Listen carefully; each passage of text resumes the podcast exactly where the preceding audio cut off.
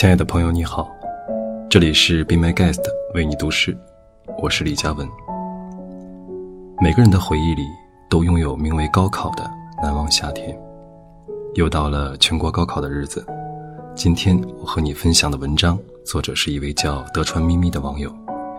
文章的主题是关于高考，你印象最深的是什么？祝愿每一位考生考试顺利，也祝正在收听的你。时刻拥有感受幸福的能力。听完全文，也请你留言告诉我有关你的高考故事。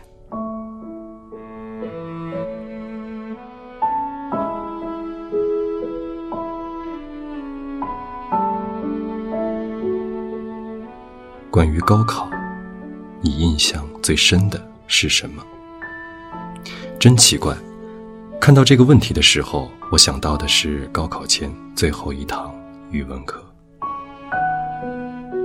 那时初夏已是暖风熏人，各科考卷多如牛毛，复习课通通变成了答疑。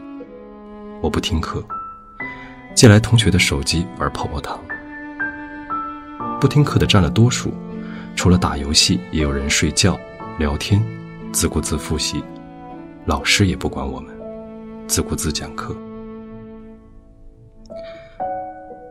在那节语文课上，我偶尔抬头，看到一道阳光将教室一劈为二，光柱下有点点碎尘，老师就站在这碎尘之中，他不紧不慢，娓娓而言，每一粒碎尘都炫目的飞扬着，构成了我高中生活最后的图景。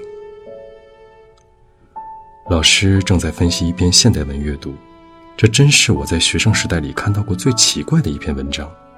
开头便是：“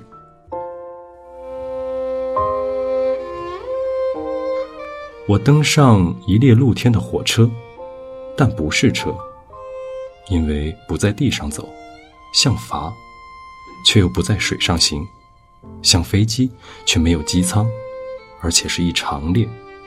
看来。”像一条自动化的传送带，很长很长，两侧设有栏杆，载满乘客，在云海里驰行。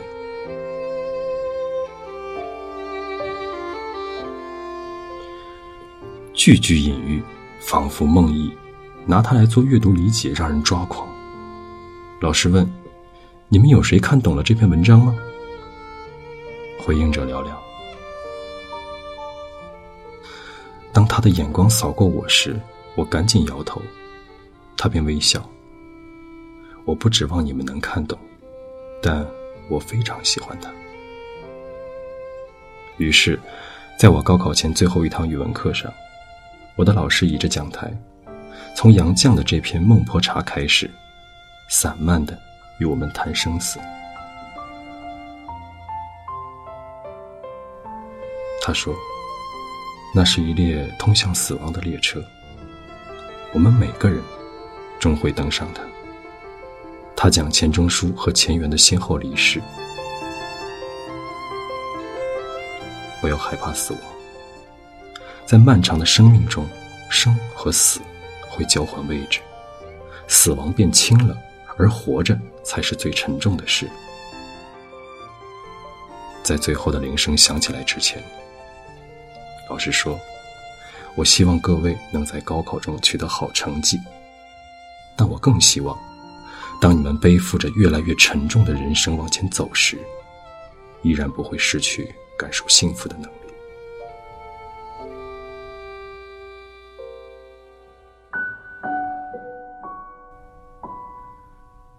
很多年后，我试图回想起听到这些话时的心情。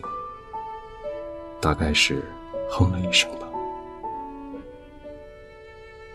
整个高中，我都觉得这个语文老师是一个情感细腻过头的人，总是生老病死，死呀活呀的，让当时的我很不耐烦。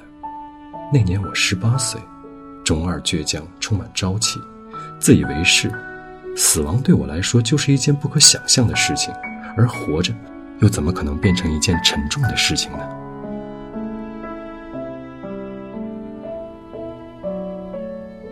半个月后，我的最后一门高考结束了。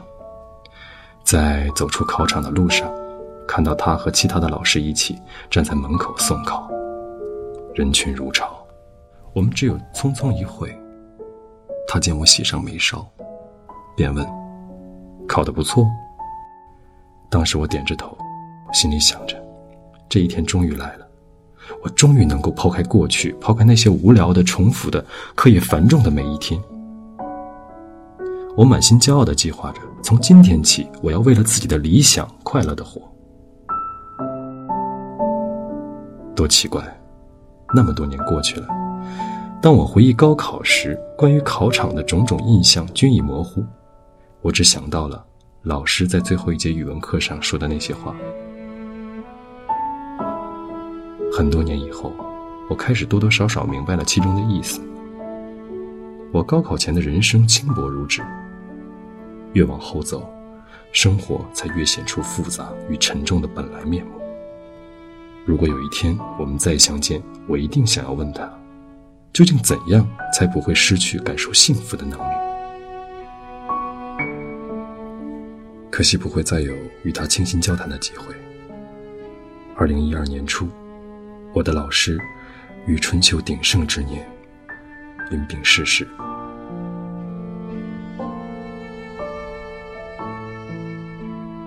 在他追悼会的前一晚，我梦见自己回到高中，穿过人来人往的校园，紫色的花瓣像蝴蝶一般停留在我的肩头。我看到老师在人群中出现了。带着微笑，许多学生走上前揽住他。于是他们并肩走一段，又分手。而我在不远处凝望，偶尔他看向这里，我就招招手。他并没有回应我，然后在斑斓轻柔的风里消失了。第二天。我去送他，所有学生都传看着他生前的最后一封信，里面写道：“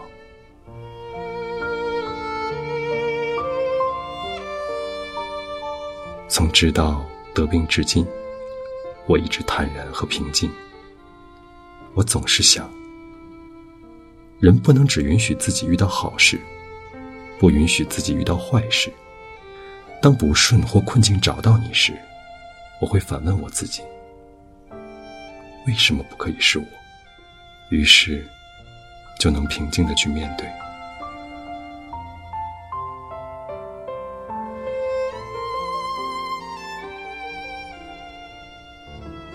天，我看着这两句话，用袖子擦着泪水，但越擦越多。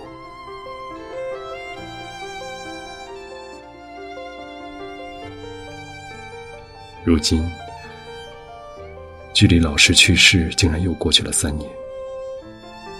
每当深夜之际，看到他留下的这些话，眼泪依然会夺眶而出。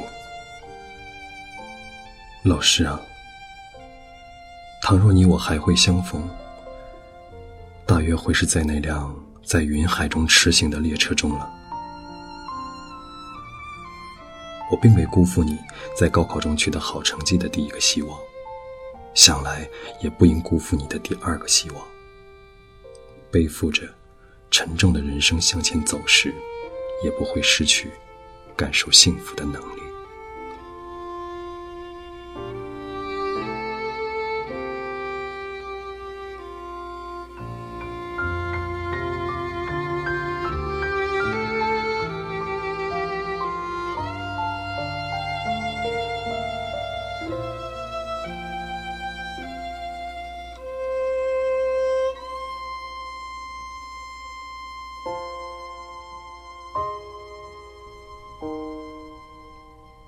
我是嘉文，我在北京，祝您晚安。